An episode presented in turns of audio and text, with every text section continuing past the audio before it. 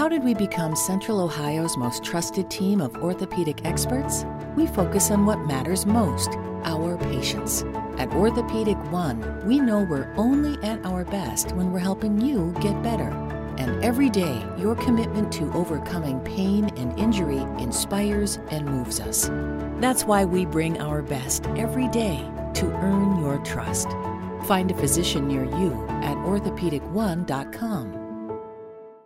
Looking for a brew unique to you? Find it at Kroger. Discover distinctly different chameleon organic ground coffee with flavors like Guatemala and Dark and Handsome. They're so organic, so sustainable, and so good. Visit Kroger today to get yours. The two angels came to Sodom at evening. Lot sat in the gate of Sodom. Lot saw them and rose up to meet them. He bowed himself with his face to the earth, and he said, See now, my lords, please turn aside into your servant's house, stay all night, wash your feet, and you will rise up early and go on your way. They said, No, but we will stay in the streets all night. He urged them greatly, and they came in with him and entered into his house. He made them a feast and baked unleavened bread, and they ate.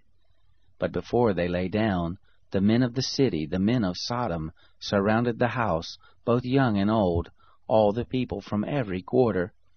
They called to Lot and said to him, Where are the men who came in to you this night? Bring them out to us, that we may have sex with them. Lot went out to them to the door and shut the door after him. He said, Please, my brothers, don't act so wickedly. See now, I have two virgin daughters. Please let me bring them out to you, and do you to them as is good in your eyes. Only don't do anything to these men, because they have come under the shadow of my roof. They said, Stand back. They said, This fellow came in to live as a foreigner, and he appoints himself a judge. Now we will deal worse with you than with them. They pressed hard on the man, even Lot, and drew near to break the door. But the men put forth their hand, and brought Lot into the house to them, and shut the door. They struck the men who were at the door of the house with blindness, both small and great, so that they wearied themselves to find the door. The men said to Lot, Do you have anybody else here? Sons in law, your sons, your daughters, and whoever you have in the city, bring them out of the place, for we will destroy this place, because the cry of them is grown great before the Lord. The Lord has sent us to destroy it. Lot went out and spoke to his sons in law, who were pledged to marry his daughters, and said, Get up, get out of this place, for the Lord will destroy the city. But he seemed to his sons in law to be joking. When the morning arose, then the angels hurried Lot, saying, Arise, take your wife, and your two daughters who are here, lest you be consumed in the iniquity of the city. But he lingered, and the men laid hold on his hand, and on the hand of his wife, and on the hand of his two daughters, the Lord being merciful to him, and they took him out, and set him outside of the city. It came to pass, when they had taken them out, that he said, Escape for your life. Don't look behind you, neither stay anywhere in the plain. Escape to the mountain, lest you be consumed. Lot said to them, Oh, not so, my lord. See now, your servant has found favor in your sight, and you have magnified your loving kindness, which you have shown to me in saving my life. I can't escape to the mountain, lest evil overtake me and I die. See now, this city is near to flee to, and it is a little one. Oh, let me escape there. Isn't it a little one? And my soul will live. He said to him, Behold, I have granted your request concerning this thing also, that I will not overthrow the city of which you have spoken. Hurry, escape there, for I can't do anything until you get there.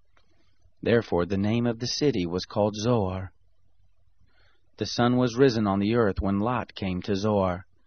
Then the Lord rained on Sodom and on Gomorrah sulphur and fire from the Lord out of the sky.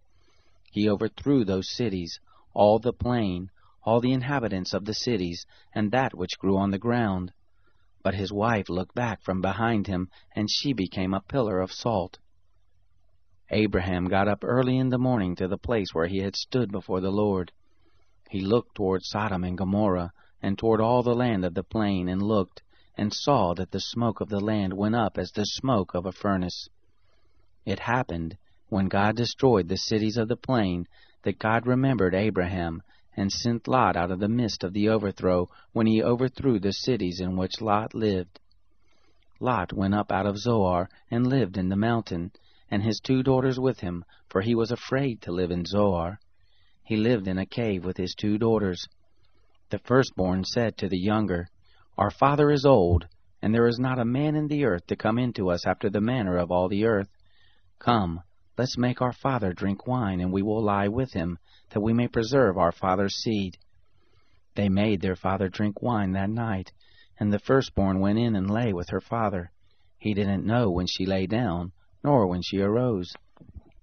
It came to pass on the next day that the firstborn said to the younger, Behold, I lay last night with my father. Let us make him drink wine again tonight. You go in and lie with him, that we may preserve our father's seed.